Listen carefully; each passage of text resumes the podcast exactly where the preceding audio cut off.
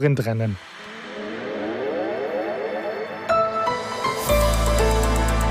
Die ARD Infonacht Nachrichten um 23.30 Uhr mit Wolfgang Berger.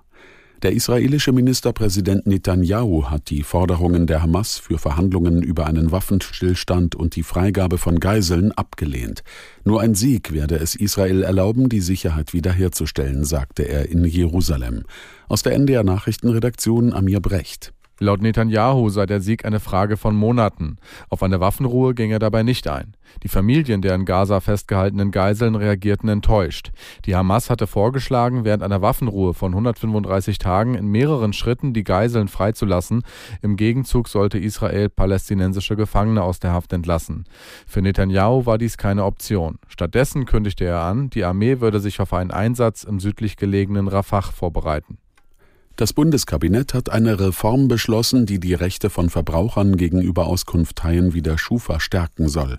Danach dürfen Unternehmen bestimmte Daten nicht mehr für das sogenannte Scoring nutzen, also um die Zahlungsfähigkeit von Kunden einzuschätzen. Dazu zählen die Adresse, die ethnische Herkunft sowie Gesundheitsdaten.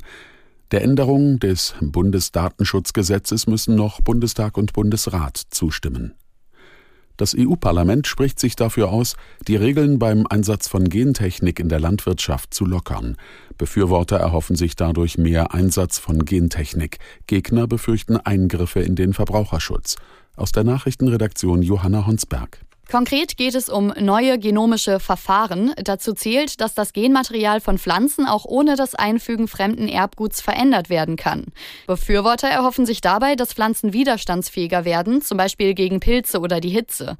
Kritik gab es vorab von Verbraucherschützern, aber auch von SPD und den Grünen. Angedacht war, dass Pflanzen, die nur maximal 20 genetische Veränderungen haben, nicht explizit gekennzeichnet werden müssen. Diese Kritik soll jetzt in den entscheidenden Verhandlungen mit den EU-Mitgliedstaaten berücksichtigt berücksichtigt werden. Erst wenn die zustimmen, treten die Regeln auch in Kraft. In Bratislava haben am Abend tausende Menschen vor dem Parlament gegen eine geplante Justizreform demonstriert.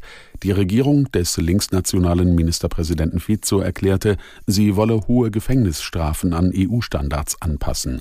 Gerichte sollen insbesondere für Fälle von Wirtschaftskriminalität mehr Ersatzstrafen wie Fußfesseln verhängen. Zudem soll eine für organisierte Kriminalität und politische Verbrechen zuständige Spezialstaatsanwaltschaft abgeschafft werden. Die Opposition sieht in der Justizreform lediglich einen Vorwand, um Korruptionsfälle aus früheren Regierungszeiten der Vizopartei vertuschen zu können. Das Wetter in Deutschland. Nachts vereinzelt Regen, Schneeregen oder Schnee plus 9 bis minus 2 Grad. Morgen weitere Niederschläge bei 2 bis 14 Grad. Am Freitag Regen, an der Ostsee Schneeregen oder Schnee 2 bis 14 Grad. Am Samstag heiter bis wolkig bei 4 bis 16 Grad. Das waren die Nachrichten.